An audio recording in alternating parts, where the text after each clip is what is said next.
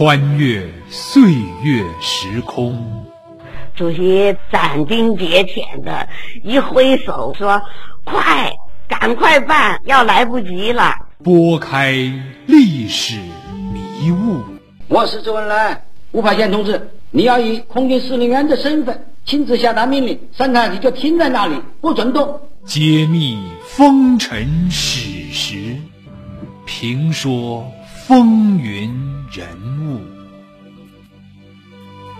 老林说旧闻。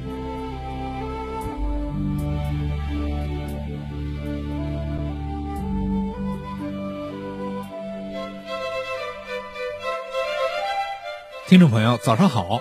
欢迎您将收音机的波段调到 FM 九二点一，收听辽宁广播电视台都市广播，由林霄带给您的《老林说旧闻》，我是主持人林霄。二零一一年下半年至二零一二年上半年，中国的南海海域一直不太消停。菲律宾政府为了把我国的黄岩岛据为己有，不断的向中国挑衅。菲律宾的舰船也是长时间的和中国的渔政船对峙，而越南方面也是在我国的西沙和南沙群岛问题上动作频频，一会儿又是搞联合开发，一会儿又是要成立什么舰队。我想啊，历史的经验值得注意。在今天的老林说旧闻当中，我们就想和大家回顾一段历史：上世纪的一九七四年，中越西沙海战。西沙群岛自古就归中国所有，然而在上世纪七十年代初，南越当局却趁美国撤出越南之际，频频袭击我西沙群岛渔民。我们发了很多国际信号，这是我们的领海，你们赶快离开。一九七四年一月，中国海军南海舰队对入侵西沙永乐群岛海域的南越军队进行了自卫反击作战。当时的装备呢，我们舰艇新一点，它的舰艇老一点，但是它吨位大。我们的火炮口径小，射程近，但是我们是速射炮。这是一场维护中国领土和领海主权的正义斗争，对中国在南中国海的战略态势影响深远。这也是毛泽东一生中决策的最后一次军事行动，而且这场海战本身堪称世界海军史上的奇迹。请听老林说旧闻。中越西沙海战。说起西沙呀，我们首先呢要向大家介绍一下这片自汉代的时候就被中国人发现的岛屿，它的自然情况是怎样的呢？中国南海诸岛共有岛礁沙滩，一共是两百多个，分东沙、西沙、中沙和南沙四大群岛。西沙群岛呢，位于海南岛东南的三百三十公里处。和其他相距四十海里左右的这个岛礁来组成，总面积呢大约是十平方公里。其中，宣德群岛由永兴、赵树、石岛、东岛、北岛以及南岛来组成。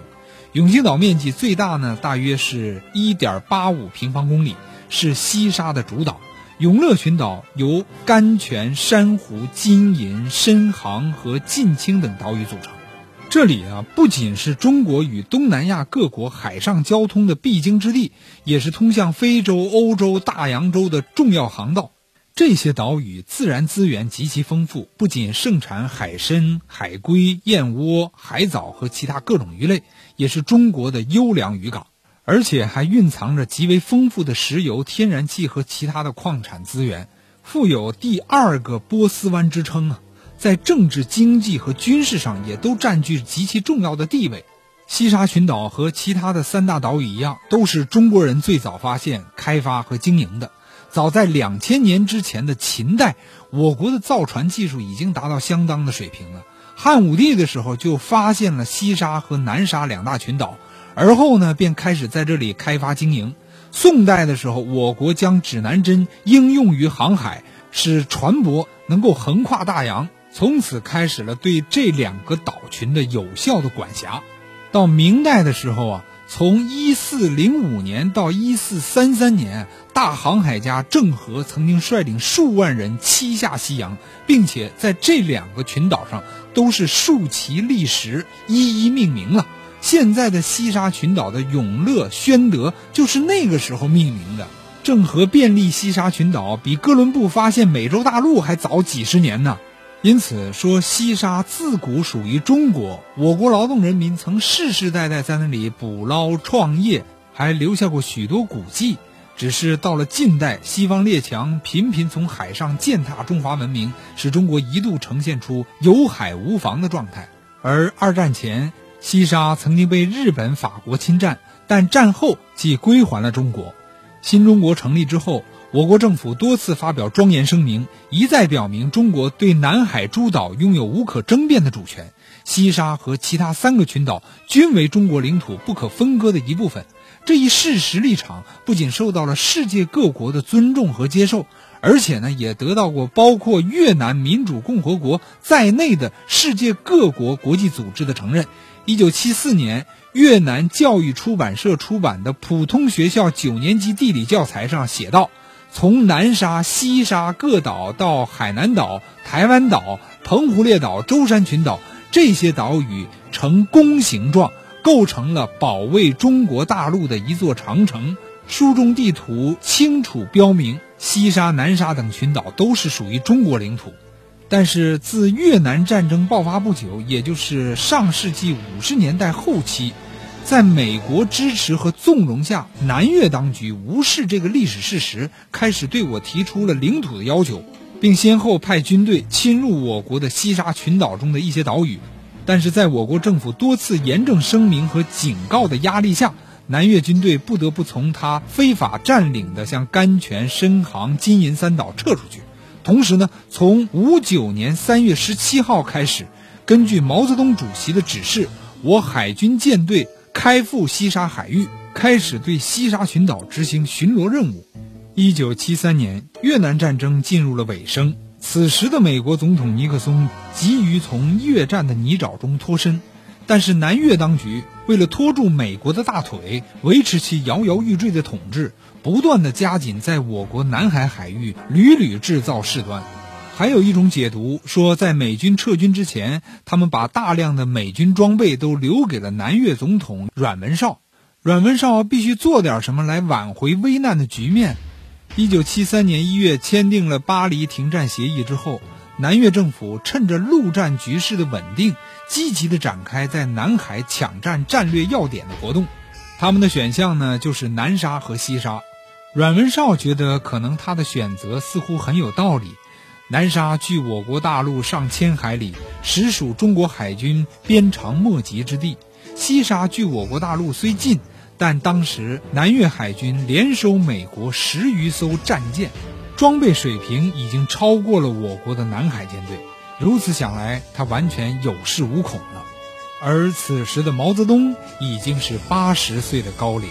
这位曾经指挥过无数战役、运筹帷幄、纵横捭阖的三军统帅，尽管他身体欠佳，自嘲快要见马克思去了，但其头脑却依然清醒睿智，并且顽强地关注着国家民族利益以及领土主权的完整。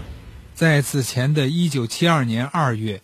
一个敌对了二十余年之久的大国总统尼克松跨越大洋，如约来到了毛泽东的书房。毛泽东原计划和他只谈十五分钟，但一谈就是一个多小时。经过艰苦的努力，中美关系的大门终于打开了，两国关系将进入一个历史的新纪元，由此便可大大的牵制一下在中国北方大军压境的苏联。为中国营造一个相对安定的国际环境。然而，在进入到七四年之后，中央军委在呈送的报告中多次提到，在中国南海地区，一些周边国家正在对我国所属的岛屿虎视眈眈，有的国家还先后秘密派遣人员和船只登上岛礁进行勘测和伪造领属标志。一九七四年一月中旬的一天上午十点钟。毛泽东刚刚起床，昨晚他又工作了整整一个通宵。此时，一份报告被小心翼翼地摆在了他的案头。这份报告是国务院总理周恩来和中央军委副主席叶剑英签送的。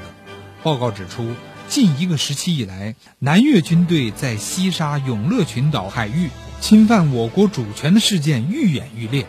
针对南越军队的入侵行径，报告中提出了应当采取的对策，即通过加强巡逻以及其他相应的军事措施保卫西沙群岛。毛泽东看过这份报告，陷入了深深的回忆和思考之中。他有着极为丰富的历史和地理知识，但为了更加形象和直观，还是招呼秘书找一张大的中国南海区域图来。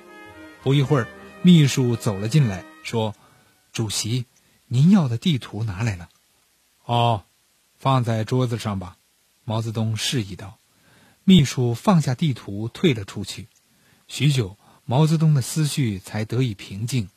他走到桌前，展开地图，仔细的看了起来，然后又陷入到沉思之中。据统计，至一九七三年年底。南越军队已经悍然侵占了我南沙和西沙群岛中的六个岛屿。同年冬，南越军舰还接连在我国西沙海域蛮横地冲撞我国渔船，抓捕我国渔民，并严刑逼供，强迫他们承认西沙群岛是南越的领土。中国政府根据毛泽东的指示，采取先礼后兵后发制人的方针。七四年一月十一日，中华人民共和国外交部奉命发表正式声明。对南越的侵略暴行提出了严正的警告，但南越当局却置我国政府的声明于不顾，变本加厉，并于一月十五日先后派出海军驱逐舰“陈庆余号”、“陈平仲号”、“李长杰号”和护航舰“怒涛号”再次侵入我国西沙永乐群岛海域。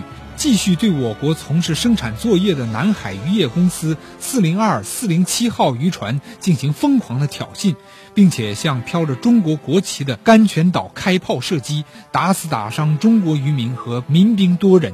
而后又悍然侵占了我西沙群岛中的金银岛，下午又进一步强占了甘泉岛，并且公然取下了中国国旗。南越当局的意图十分明显。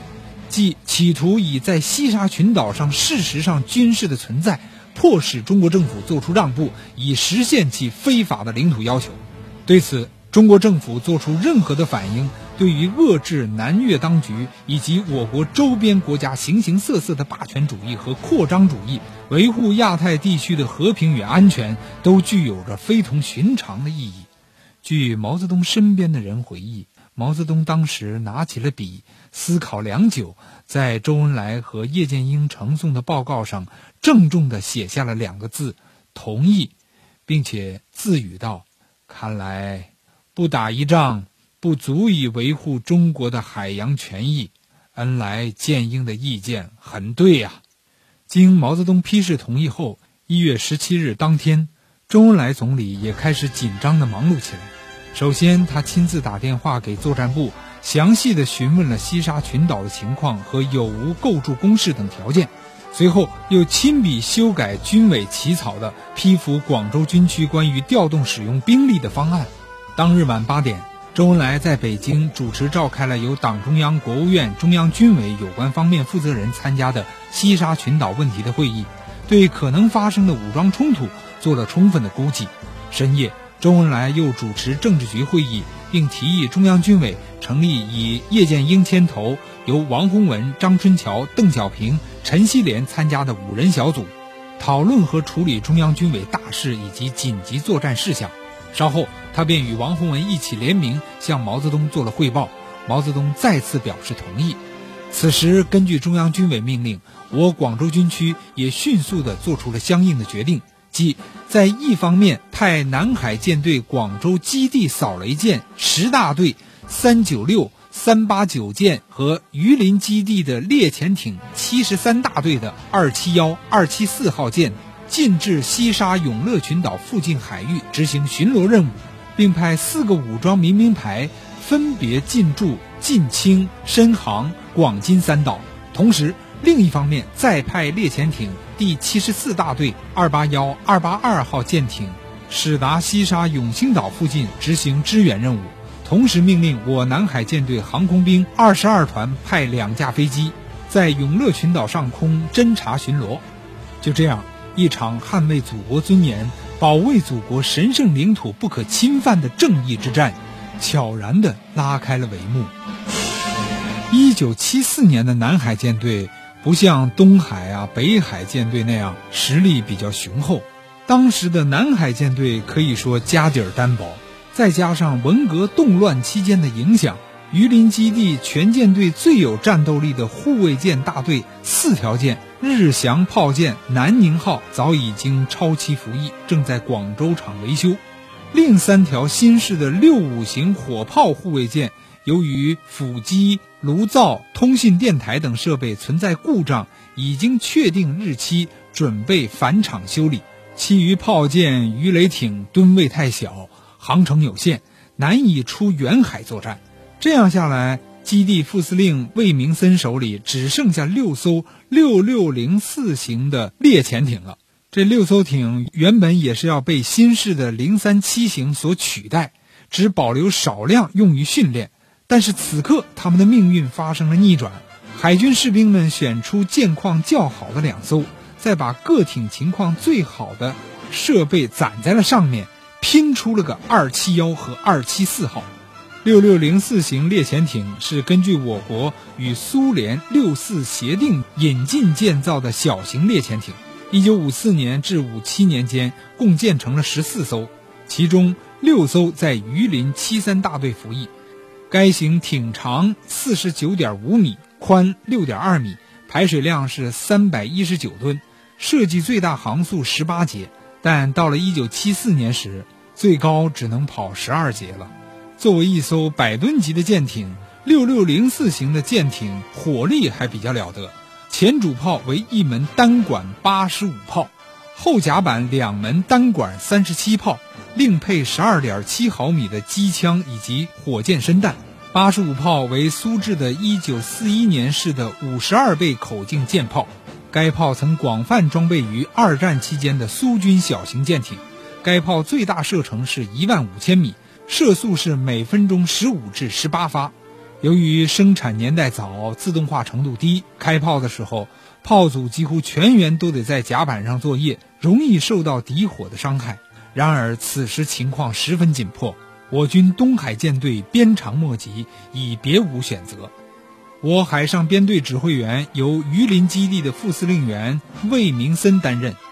海上指挥所设在猎潜艇第七十三大队二七幺号艇上。为了配合海上行动，广州军区还命令南海舰队航空兵二十二团派出两架战斗机进行侦察巡逻，并要求广州军区空军派出部分兵力随时给予支援。应该说，从中国军事部门的部署来看，中国政府直到此刻仍然保持着极大的克制力。中国使用的较小的有限的军事力量，其根本出发点还是在于守卫自己的疆土不受侵犯，而不是消灭来犯者。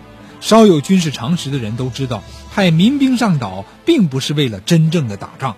为了打好这一仗，周恩来向有关各方及时传达了经过毛泽东同意的政治局会议的决定。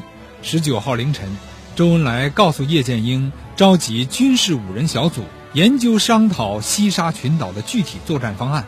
随后，他又电话告诉军委的总参部，西沙情况发展很快，恐怕今天就有可能打起来。因此，经过中央研究决定，由叶剑英、邓小平、王洪文、张春桥、陈锡联和苏振华等六人组成领导小组，代表党中央处理西沙作战问题。由叶剑英、邓小平同志。负总责。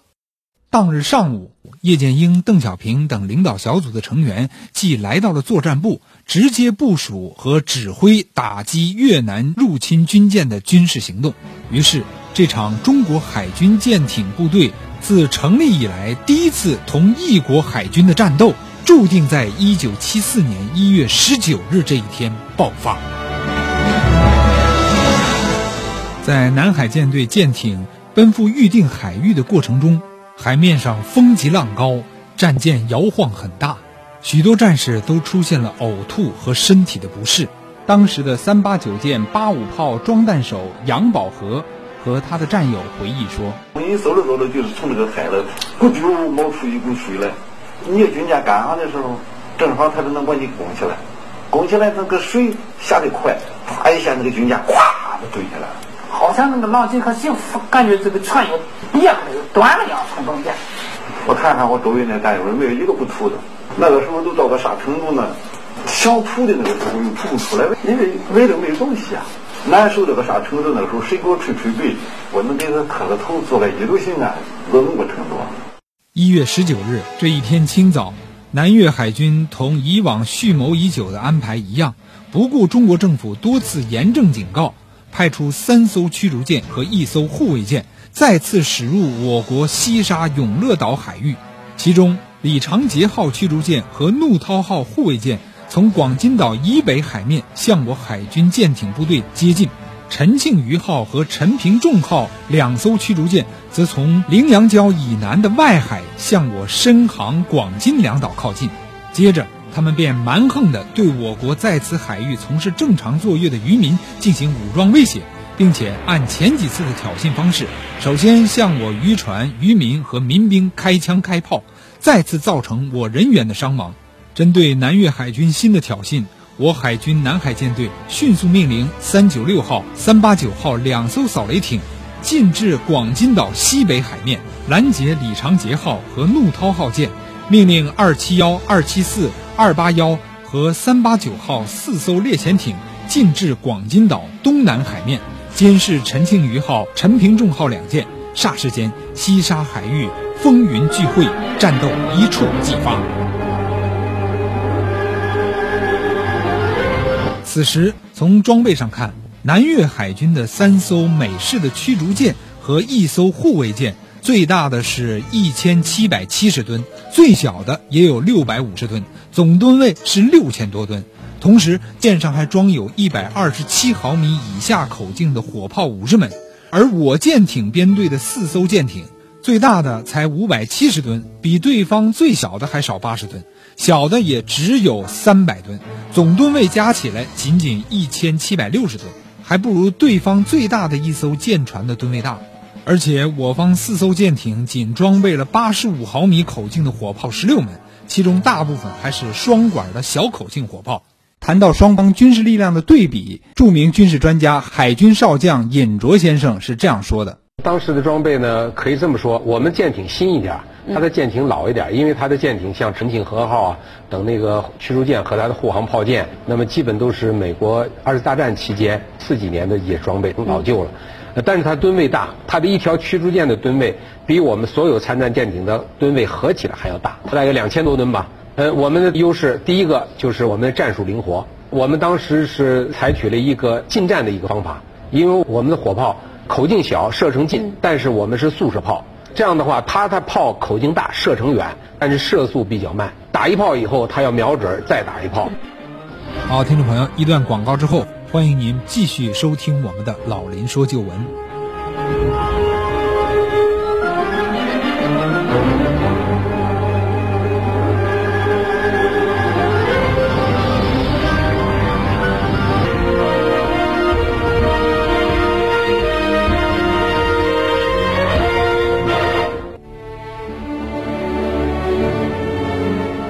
千古星河璀璨。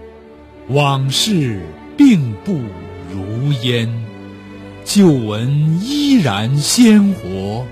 昨天对话今天，回首辨明方向，温故依然向前。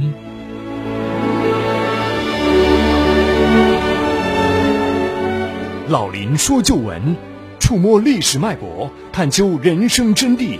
卓尔不群，特立独行。二零一三年每周日早七点半至八点半，晚二十一点至二十二点，让昨天的灯照进心田。